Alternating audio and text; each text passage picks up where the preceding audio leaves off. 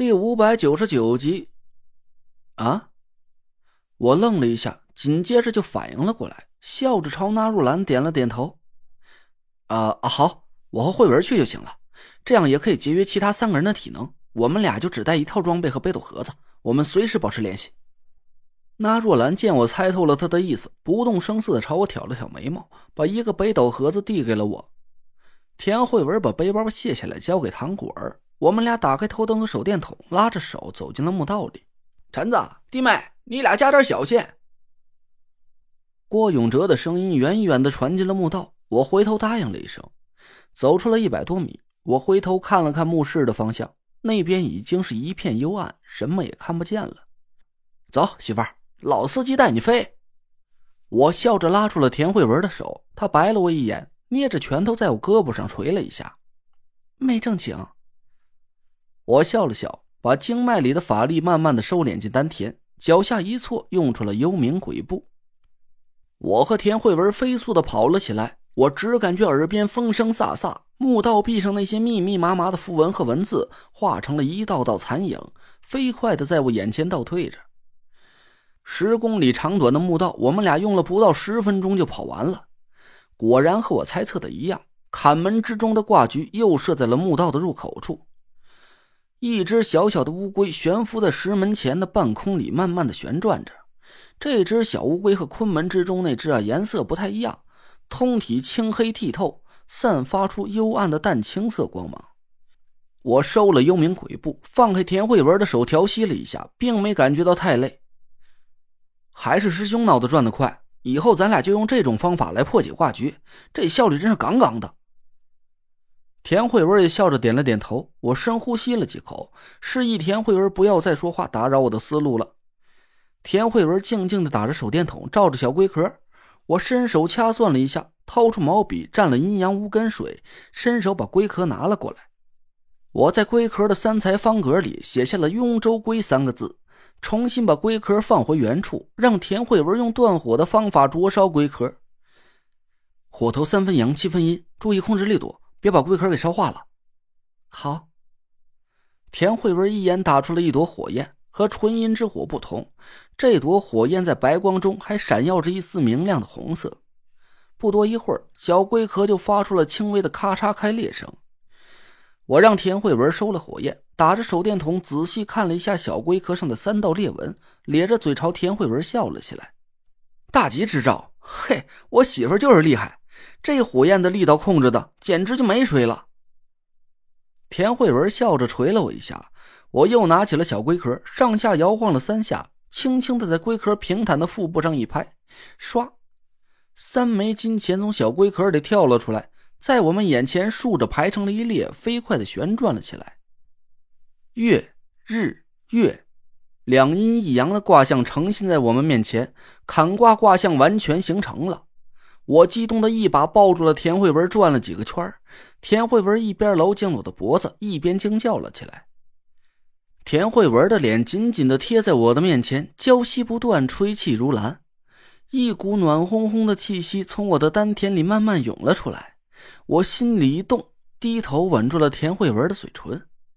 讨厌，没正经。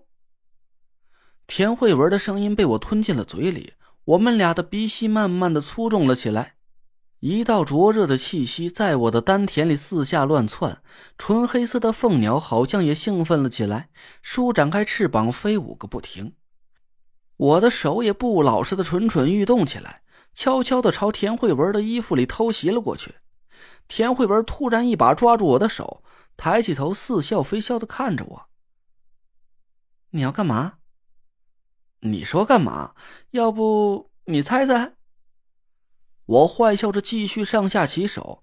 田慧文一边死死攥着我的咸猪手，一边咯咯笑个不停。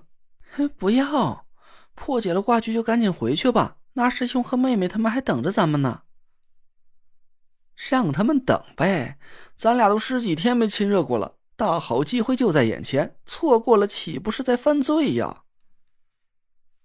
田慧文一边软绵绵的推着我的手，一边却紧紧的贴住了我的身子，温热的双唇附在了我的嘴上，我的气息越来越粗重，手上的动作也是越发大了起来，就在我们俩热血冲头、互相撕咬的功夫，叮铃铃，这突然不知道从哪儿传来了一道刺耳的怪声，把我和田慧文给吓了一个机灵。我们俩一起惊叫了一声，同时撒开了紧抱着对方的手，往后跳开了几步。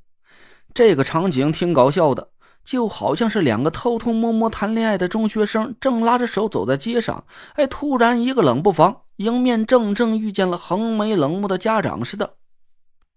我大口喘着粗气，惊恐的四下张望着，那道刺耳的声音一个劲儿的响个不停。我低头一看，声音竟然是从我裤兜里发出来的。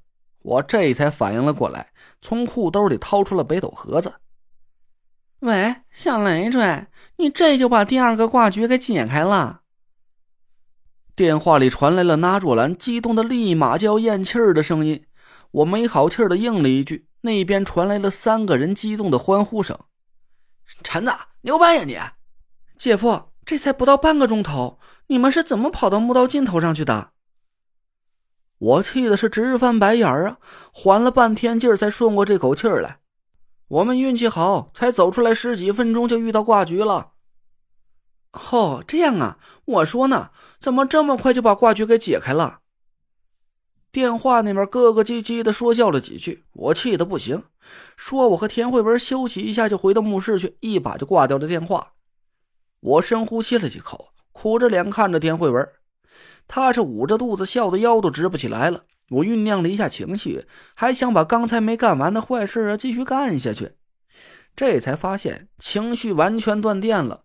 我和田慧文谁都没有了亲热的心情，只是一个劲儿的笑个不停。算了，回去吧。田慧文把背包帮我背起来，拉着我的手回头朝黑黢黢的墓道里走了过去。我恨得咬牙切齿的。真想把北斗盒子拿出来，使劲摔在地上，这踩上个几十脚才解气。什么破电话呀！这种地方都有信号，真是的。田慧文本来已经停下了笑声，一听见我这抱怨，顿时又弯着腰蹲在地上笑了半天。我拉着田慧文，用出了幽冥鬼步，在离主墓室几百米远的地方收了法力。我们慢慢悠悠的回到了墓室，一眼就看见墓室里的景象又发生了变化。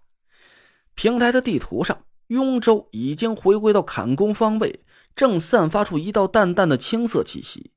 头顶的星象也发生了变化，积水豹、碧水雨、参水源、枕水隐四个星宿也被点亮了起来，正挂在墓顶的星象图上，闪耀出了青黑色的光芒。我咧开了嘴，感觉刚才遭遇的那一点不太愉快的打扰，也不算是太让人郁闷了。